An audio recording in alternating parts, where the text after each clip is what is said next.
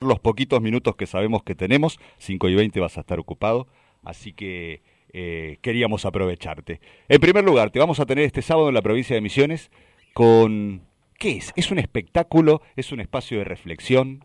Contanos. Eh, mira, las dos cosas. O sea, es un espectáculo, primero y principal, ¿sí? Porque voy con una banda de rock y lo que hacemos es eh, un show donde ponemos eh, en cruce a la filosofía con el rock nacional, este, de un modo, digamos, donde eh, yo por un lado voy trabajando un relato filosófico, literario muy famoso que es la alegoría de la caverna de Platón. Exacto. La voy contando, pero al mismo tiempo la voy como bajando, ¿sí? La voy como este, eh, cotidianizando, pensándola en el marco de nuestra realidad cotidiana, de nuestra actualidad. ¿sí? Y voy trabajando también este, preguntas y voy interactuando con el público, haciéndoles preguntas, que voten, que, que, que tomen un poco la palabra. Se arma un clima muy interesante como de provocación colectiva. Este, y cada vez que este, por ahí alguna de esta reflexión nos descoloca demasiado y quedamos medios perturbados repensando el lugar que ocupamos este, en nuestra realidad así inmediata, aparece la banda y te hace un tema de, soda, de, los redondos. Y te saca un poco de esa perturbación. Sí, o te perturba más. O te perturba más, pero, pero, genera o genera como una, una, una conexión con algo que ya no es solo racional, ¿no? Porque el rock tiene eso, por ahí encuentra una misma, este, eh, un mismo propósito que la filosofía así de desacomodamiento, pero bueno, desde el arte, ¿no? Entonces, aparte son canciones que todo el mundo conoce, con lo cual las reconoce y las siente propia. Y las reinterpreta también, ¿no es cierto? Mira, todo el tiempo. ¿Sabes que la, la, la mayor cantidad de, de devoluciones que tenemos después de la obra es esta canción de Soda Stereo, ponele, la escuché mil veces, pero nunca me había detenido a pensar lo que me está diciendo, ¿no? Porque nosotros como que la ponemos a, dialogar con conceptos filosóficos, entonces yo que sé, un tema hiper conocido como Prófugos de Soda Stereo, que uno la cantó diez mil millones de veces y la bailó este, otras diez mil millones de veces, pero nunca se puso a pensar de qué están escapando estos prófugos este, y por qué están escapando, ¿no? Y, no nos olvidemos que en la canción dice, este, grita en algún momento Cerati, cómo es que podemos sobrevivir, y habla de esa supervivencia, y dice una de las frases más lapidarias para mí del rock nacional en términos este, filosóficos, que es este, estar así despierto es un delirio de condenados. De condenados, exactamente. Y esto, digamos, si vos la, la, escuchás así, nada, la tararías y la cantás, pero puesto a dialogar con Nietzsche, con Marx y con Platón, bueno, recibe como una densidad diferente, que es un poco lo que nosotros proponemos.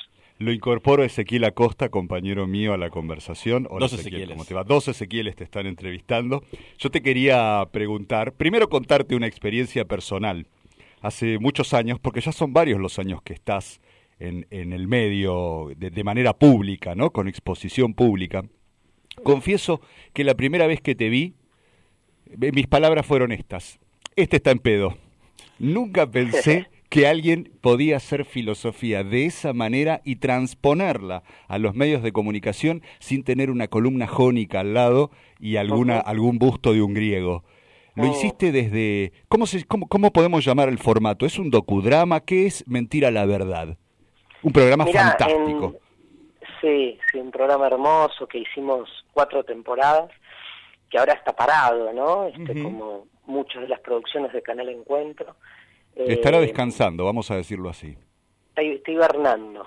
claro. Este, pero vos sabés que en, los premios eh, EMI, que nuestro programa fue nominado tres veces seguidas a, los premios eh, International Emmy Kids, que es este, digamos, eh, en, los premios Emmy que se hacen en, en Estados Unidos, tiene como una bajada internacional para eh, niños y jóvenes, ¿sí? El, el kit da una idea de, de, niños, pero en realidad es para incluye hasta 18 años, claro.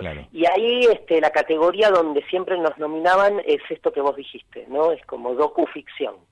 este, como por un lado está claro que hay ficción y que es lo que marca la diferencia de la propuesta, pero al mismo tiempo no deja de ser, este, más que documental, diría, digamos, un, un trabajo de, de, información de contenidos o de desarrollo de contenidos, en este caso específicamente filosóficos, ¿no? O sea, en Mentira la Verdad vos aprendés filosofía y encontrás en la ficción este, una estética que te permite este, eh, que esa filosofía llegue de un modo diferente. Pero no es solo ficción, porque también hay un juego con la música, hay un juego con la imagen, digo, hay una apuesta a este, una experiencia estética que te propone el, mundo audiovisual para que los contenidos filosóficos se entiendan más.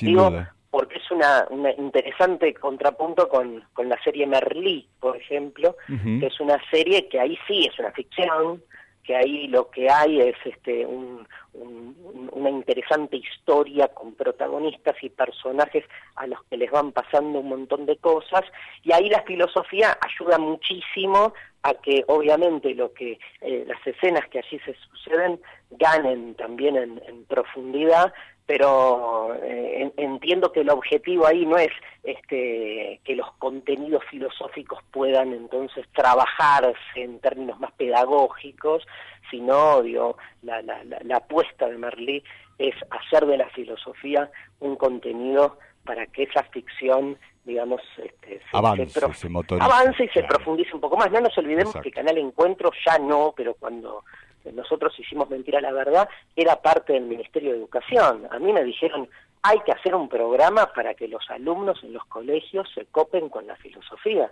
O sea, el objetivo siempre fue pedagógico y, popular y de popularización. Siempre estuvo puesto ahí, ¿no?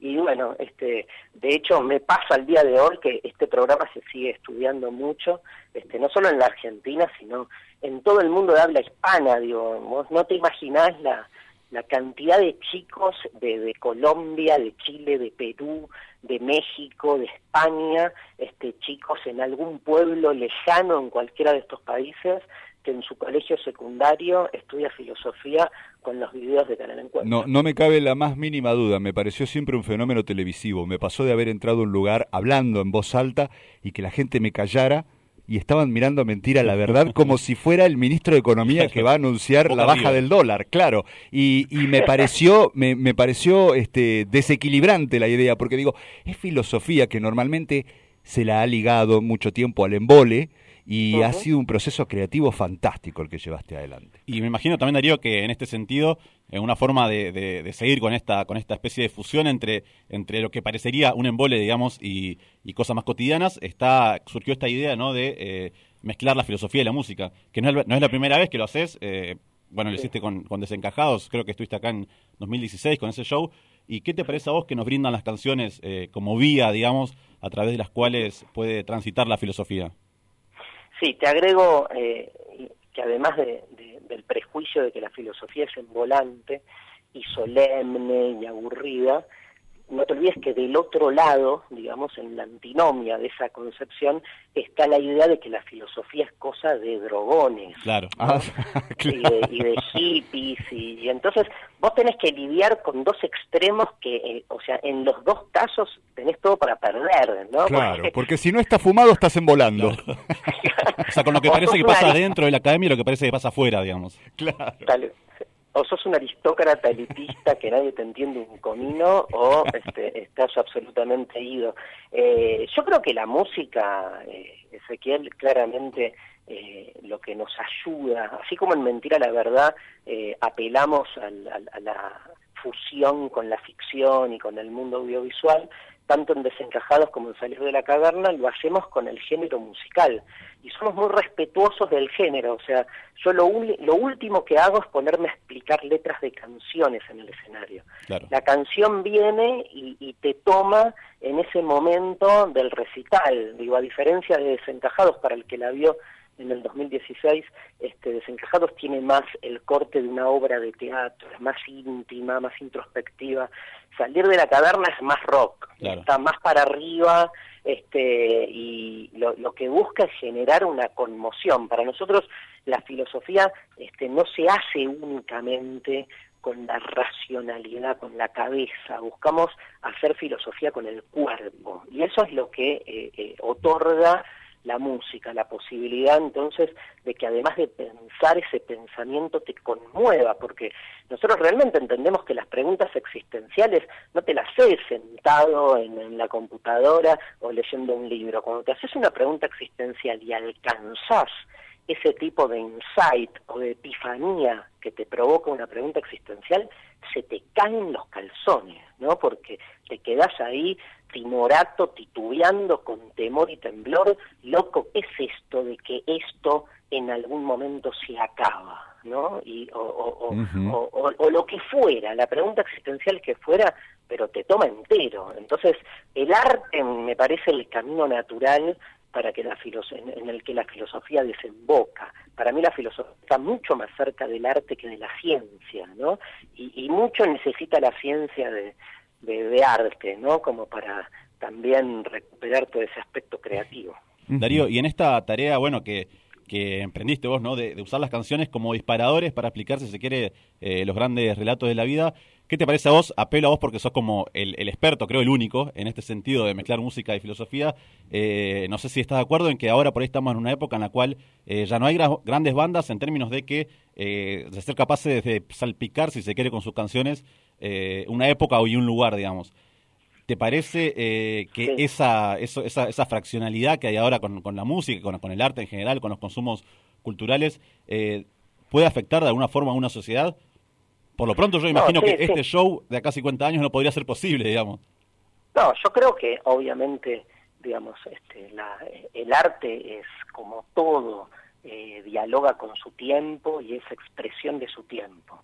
Lo que tiene muchas veces este, lo artístico es que eh, es medio anticipatorio, ¿no? A veces uno va encontrando en algunas, este, algunos bocetos artísticos como una previa, ¿no? como un anticipo de lo que después este, va a venir, la famosa idea de vanguardia, si querés, este, un poco ya diezmada, pero sí es cierto que hay, eh, digamos, vos este, vas viendo eh, manifestaciones literarias, musicales, danza, incluso diseño, y decís, bueno, parece que el mundo va a ir yendo para ese lado, ¿no? Este, lo que pasa que Hoy en día, obviamente, el, impacto de la informática, digo, la revolución tecnológica, esta última en la que estamos todos este, sumergidos, está redimensionando este, la existencia para lugares inéditos. Todavía no sabemos, pero lejos estamos de, estamos recién iniciando una reconversión, me parece, este, a niveles este, inauditos para lo que estamos acostumbrados. Digo, me parece que no va no va a pasar más de 100 años por tirar cualquiera ¿eh? eh para que los seres humanos se reproduzcan ya de modo artificial, ¿no? Yo creo que de acá a no sé cuánto tiempo, seguramente mucho, pero no infinito, los seres humanos dejaremos de morir. Mm. Dejaremos de ser humanos también en ese momento, mutaremos a otra cosa, pero ¿Alguien puede creer que con la velocidad y la resolución de cuestiones que genera la tecnología no se va a resolver el tema de la muerte? Yo ahora estoy escuchando los debates este, en la Cámara sobre el aborto y es, genial, porque parecen debates ¿no? Este, que, que atrasan en un punto, que por lo menos van de espalda o, o muestran la necesidad de aferrarse a ciertas ideas rígidas frente a un mundo que te lleva puesto. Pero que al mismo tiempo es un avance, ¿no? Es como que estamos avanzando con combustible viejo, pero avanzando al fin y al cabo. Sí, sí, es cierto, es cierto, hay un avance, este, pero bueno, este, lo, que un poco yendo a la pregunta de, tu compañero, digo, este, todo cambia de manera como muy, muy veloz y entonces el arte busca acomodarse. Hoy las nuevas bandas este, están recién para mí, ¿eh? es muy personal, están como tanteando un poco el panorama, este, y claro, no hay un Spinetta, no hay un Charlie García, este, no hay una banda como Soda o como Los Redondos, pero bueno, tampoco hay un Heidegger y tampoco hay un Foucault. Claro. Y o sea, e, evidentemente este es un tiempo más de pastiche, un tiempo más de confusión, de mezcla, donde esa idea del sujeto original propia del siglo XX está en crisis. Bien, sabemos que te tenés que ir, así que este ha sido un puñadito anticipatorio de Darío Stanghreiber en Posadas. Para los que se quedaron con ganas ya saben. Claro, este ya saben que a las 20, el sábado 14, en el Auditorio Montoya, lo van a tener allí a él, a su banda, a su espectáculo y a su mensaje, y una oportunidad de reflexionar con, un, con una alegoría, Darío, que lo sabés vos mejor que yo, normalmente siempre ha sido contada de manera muy simple, bastante malinterpretada. Tenés toda una responsabilidad cuando usás la alegoría de la caverna para hacer un espectáculo. Sí, ni hablar, pero con un, digamos, ¿sabes las veces que los docentes de filosofía hemos explicado la alegoría? Es, este, el paso obligado, ¿no? Sí, sí, obvio. Y la hemos visto rebotar en, Matrix, en Truman Show, en tantos cuentos de Borges, la hemos visto en Descartes, así que un placer enorme poder compartir esto con la gente de, Posadas. Es el sábado 14 a las 20 horas este, en el Auditorio Montoya. Gracias, qué placer estos minutos que nos concediste. Te mandamos un abrazo. Gracias, gracias. Transmite LR.